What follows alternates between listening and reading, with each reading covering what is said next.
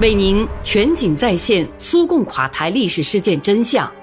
穿越时空迷雾的深刻醒思，叩问各加盟共和国现状与未来。请听《大国悲剧：苏联解体的前因后果》。大国悲剧后记。这本书作者写了足足有十多年，起初只是为了备忘。把发生在改革时代的那些零散的、比较重要的，后来又对瓦解这个强大统一国家苏联起着多方面作用的事件记录下来。但随着上个世纪八十年代至九十年代之交，那些悲惨年头逐渐远去，我跟我的许多同龄人，由于曾经身处我国生活这一最艰苦年代各种事件的漩涡之中，便萌生了。想要更深入探讨其前因后果的要求，但愿本书在一定程度上能够回答这种心灵和理智的呼唤。现在，当这项工作行将结束之际，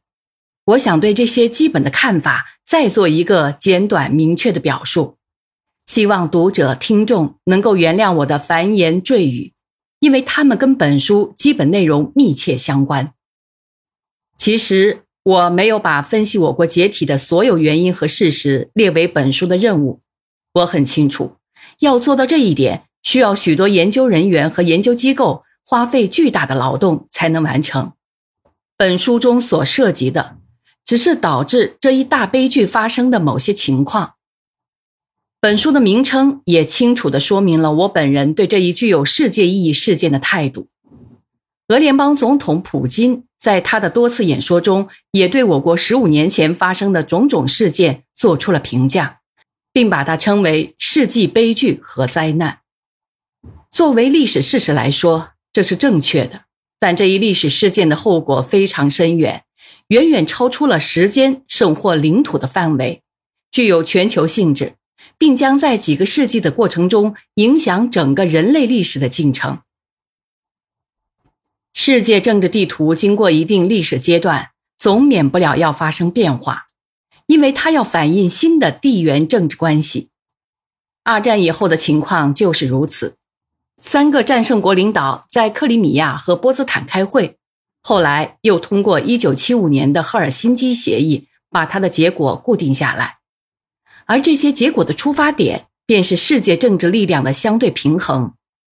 这种平衡以及另一个并非不重要的因素——原子弹，使我们得以在没有大的全球冲突、没有世界大战的条件下度过了半个多世纪。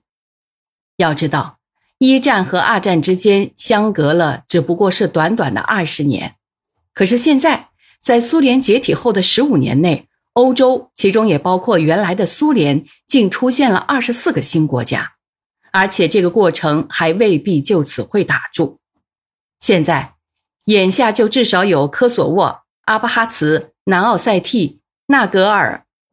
纳格尔内卡拉巴赫、德尼斯特沿岸地区共和国在等着呢。苏联垮掉之后，国际力量平衡也被破坏了，强烈的地区震荡的冲击波扩散到全世界，其中既包括南斯拉夫的覆灭。也包括阿富汗和伊拉克的战争，朝鲜和伊朗也正在受到威胁。此外，不是还有近东各国之间由于多国利益而发生的多年流血冲突吗？关于这个强大的、具有崇高威望的国家在世界地图上的消失，关于出现这一历史悲剧的原因，近十五年来发表过许多论著，既有各种各样的科学研究成果。也有近乎科学的东西，还有某些对个别事件主观性极强的描述和回忆录等等。不过，每种著作所涉及的也仅仅只是事件的某个方面而已。看来，对历史进行全面的、不偏不倚的、没有争议的技术的时刻还没有到来。我想，最终一定会有人出来，我国领导人也会表现出政治魄力。把客观评价这一灾难的全部复杂原因，把对那一股策划并实现了这一灾难的力量进行分析，确立为自己的任务，并完成该任务。做这件事的目的，不应该是为了某一帮派的利益，或是出于向苏联和苏联人民自1917年至1991年走过的道路泼脏水的个人想法。现在的民主派就喜欢干这种事，为了我国的未来，为了我国人民的未来，这样的分析是必不可少的。导致1991年各种事件的原因相当多，起作用的有各种内部和外部因素。我在本书第一章谈到过外部对我国施加的影响，特别是讲述了杜蕾斯在1945年讲过的一些话。就其本质而言，这些话中包含了同我国进行长期斗争的全部指导思想。西方，特别是美国。许多地方都是根据这一指导思想来行动的，他们千方百计在我国特定的知识分子圈中为自己寻找朋友。苏联克格勃主席安德罗波夫把这些人称之为“影响的代理人”。应该说，他们在完成任务过程中很卖力气。那场冷战的展开也不是偶然的，几十年中，他可把苏联拖苦了。把大量国家资源吸引到军备竞赛中去，而他们本来是可以用来解决国际民生问题的，这一点对苏联人的生活水平不能没有影响。苏联同社会主义联合体的盟友在经济上较之于美国和他的欧洲仆人要弱一些，因此，为了保持基本军事力量均衡势力，而出现了国防开支，就对我国和我国人民。产生了比对方更为容易感知的影响。此外，还有不少资源，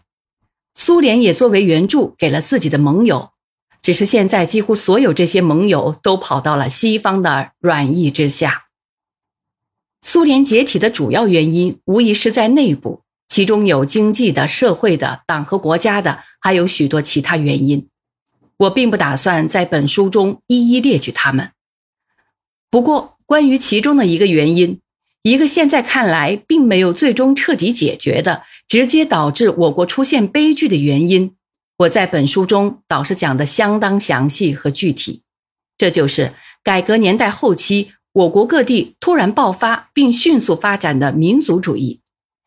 正是这个东西成了苏维埃国家内部破坏过程的强有力的催化剂。对于俄罗斯帝国和苏联而言，民族关系问题是一个自远久时代起即已存在的现实问题。基辅罗斯解体后，古俄罗斯民族分裂成为三支斯拉夫兄弟民族，这就是俄罗斯族、乌克兰族和白俄罗斯族。这几个族群具有同一个根，所以可以认为，十五世纪中叶以前，罗斯国家实际上是一个多族群国家。不过，随着第一个俄罗斯沙皇伊凡雷帝先是征服喀山汗国，然后又征服阿斯特拉罕汗国，加之西伯利亚、北高加索和中亚各族人民的归附，俄罗斯遂成为一个巨大的多民族国家。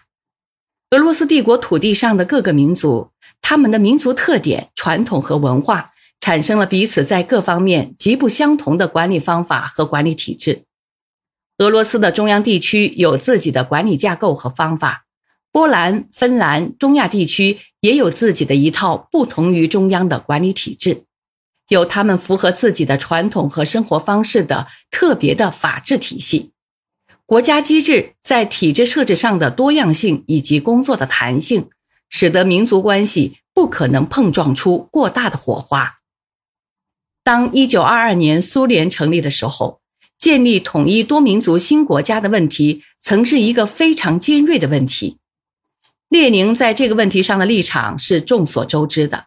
他同自己的战友们发生了激烈的争论。我在本书中对这个问题给予了特别关注。正如所知，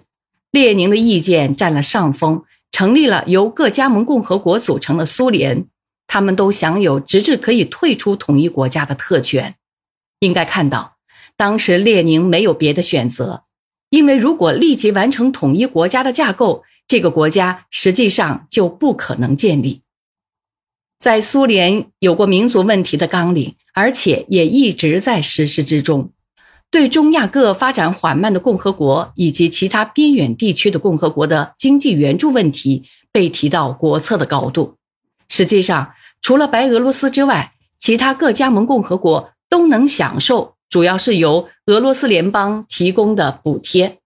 结果就出现了这个主要的联邦共和国在生活水平和其他社会指标上落后于其他共和国的现象。这一切为的都是巩固和发展各族人民的友谊。应该指出，苏共在民族问题领域内的活动是有利于这些问题的正面解决的。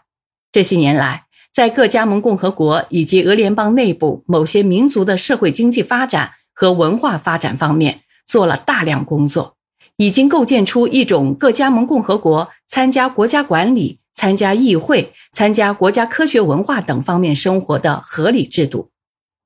民族关系的牢不可破，曾经经受过伟大卫国战争的考验。各民族苏维埃联合体的生命力和威力是胜利的一大重要源泉。无疑，由多个民族组成的人民在最艰苦的考验年代之所以能团结一致，还有一个事实也起到了作用，那就是。我国当时正面临被最凶恶的敌人——法西斯德国及其仇恨人类的意识形态所奴役的危险。苏维埃联合体并不是一个神话，尽管在贯彻国家的民族政策时，有时也出现过严重的错误和失误，致使难以充分发挥这一政策的潜力。后来开始了改革，苏联领导有意识地把注意力。关注于各族人民生活中的缺点和负面现象，目的就是要动员力量，引导国内状况朝向好的方向改变。但由于苏共及其对苏联社会影响的日渐衰微，以及各种运动和战线的出现，在许多加盟共和国，民族问题都成了同中央权力进行斗争的一张牌。在这些究其本质基本是民族主义的运动中。他们的领袖人物动用了一切手段来证明，各共和国人民如果脱离苏联而生活，如果他们有了国家主权，日子会过得好得多。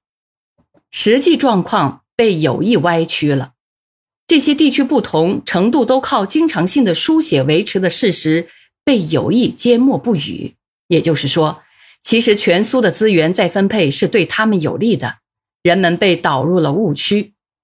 而真正的那种妄自尊大的意图，却被一些用以引发对中央不满的负面口号掩盖起来。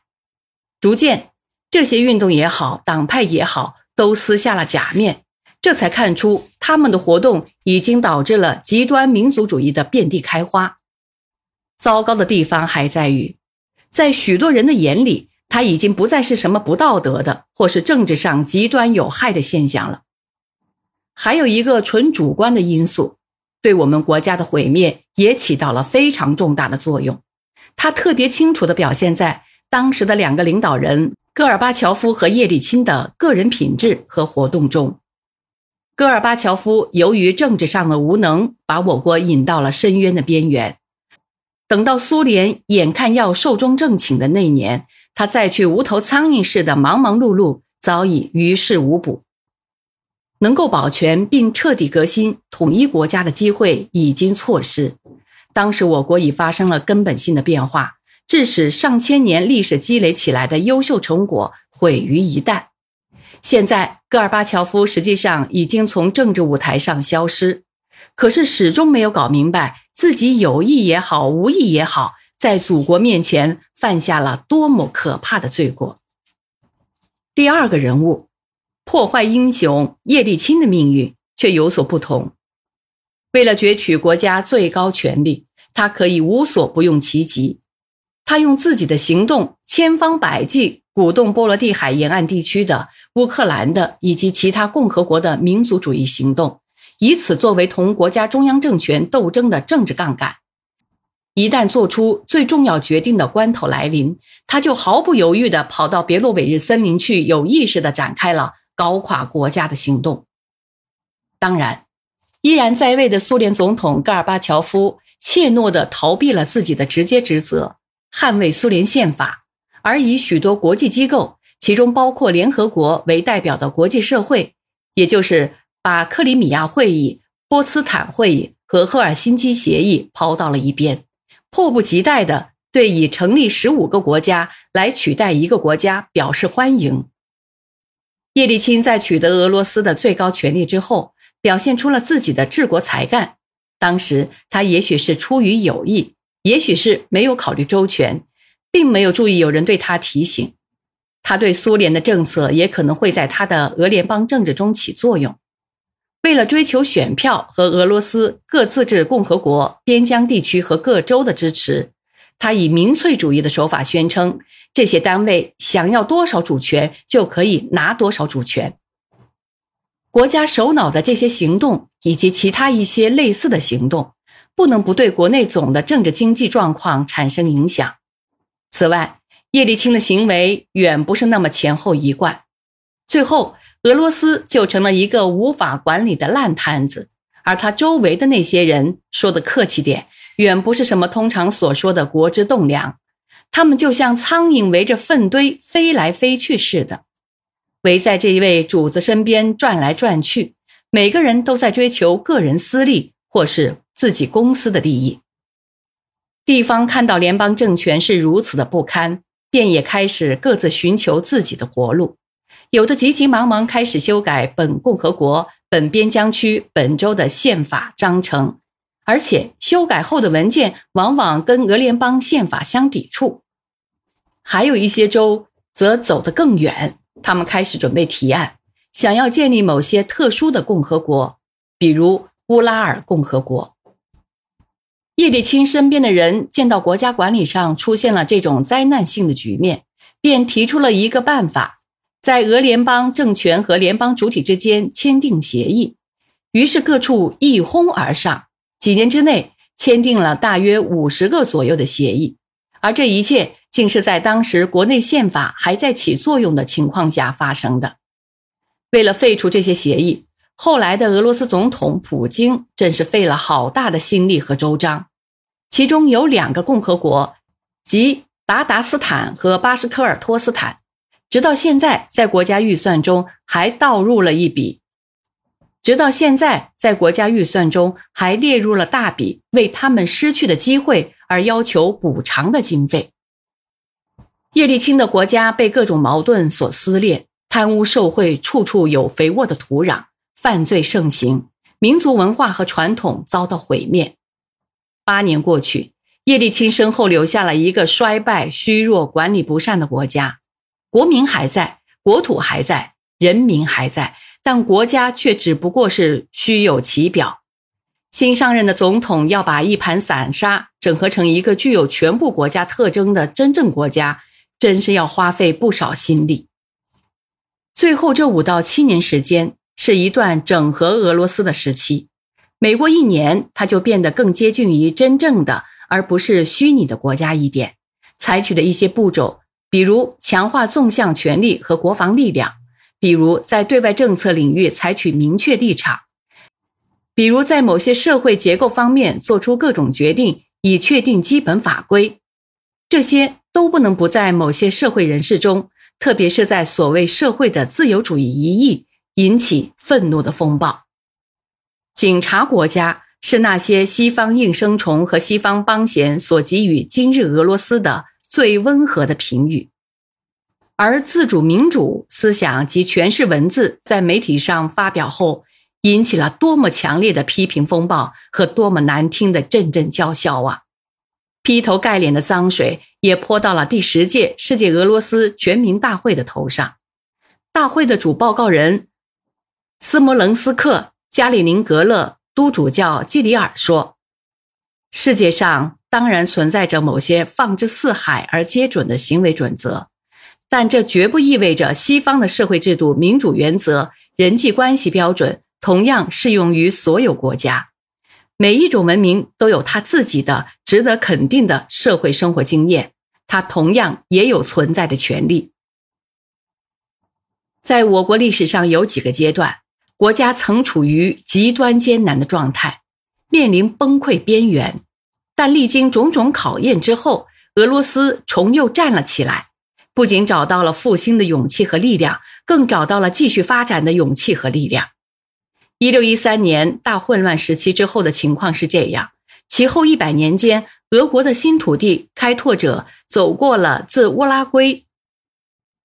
俄国的新土地开拓者走过了自乌拉尔至太平洋的遥远历程，甚至开发了部分美洲大陆，中亚和北高加索也被收入俄罗斯帝国版图。三百年后，俄国成为了一个伟大的多民族强国。到了一九一七年，新的震荡出现了：两次革命、破坏、内战，失去了大面积的领土，国家的经济潜力也遭到破坏。看来，俄罗斯帝国残留的几个部分似乎永远也不可能再重新联合起来了，似乎它也再也成不了什么大国。然而，建立苏联的政治决定。二十年的巨大努力，在人民付出了忍受艰难困苦的代价，推行了工业化以及其他种种重大改革之后，我国又跻身于高度发达的国家之列了。建立起来的生产和科技潜力，我国人民面对受奴役的危险，在伟大卫国战争中所表现出来的团结一致，终使我们得以战胜二十世纪最强大的敌人。法西斯德国及其仆从。二战为我国人民带来了无法比拟的灾难。想当年那场无比惨烈的战争过后，我国处境之艰难，现在真是难以名状。人民当中最有劳动能力的一部分牺牲了。我国欧洲领土直到伏尔加河的一大片上头的国民经济全被摧毁了。外国专家们给了我们四十年到一百年的恢复期。可是经济却在五到七年内全部恢复了，只不过上千万人的牺牲至今却依然有所感觉。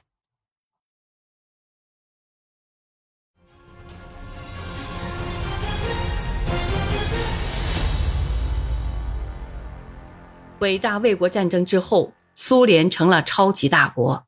它实际上已经恢复了一九一七年革命后丢失的领土。苏联成为世界政治中一支决定性的力量，然后是一九九一年，统一国家被肢解成为十五个部分，产生了严重的后果。这些本书已经讲得很充分了，但我国正在一步步站立起来，尽管许多东西都被践，尽管许多东西都被破坏、被掠夺、被践踏。但它正在恢复大国的地位，我相信，经过这次震荡，俄罗斯将重新奋起，占据自己在世界上应该占据的位置。需要政治家和人民的意志力，需要大家共同奋起创造，需要建立一个现代化的社会，但同时也更要求并保持，但同时也更要保持并发展我国的历史和精神传统。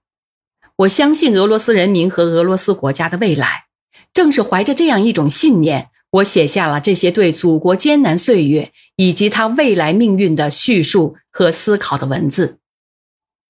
尼伊雷日科夫，二零零六年十二月三十一日于莫斯科。亲爱的听众朋友，大国悲剧到今天为止已全部为您演播完毕。欢迎收听。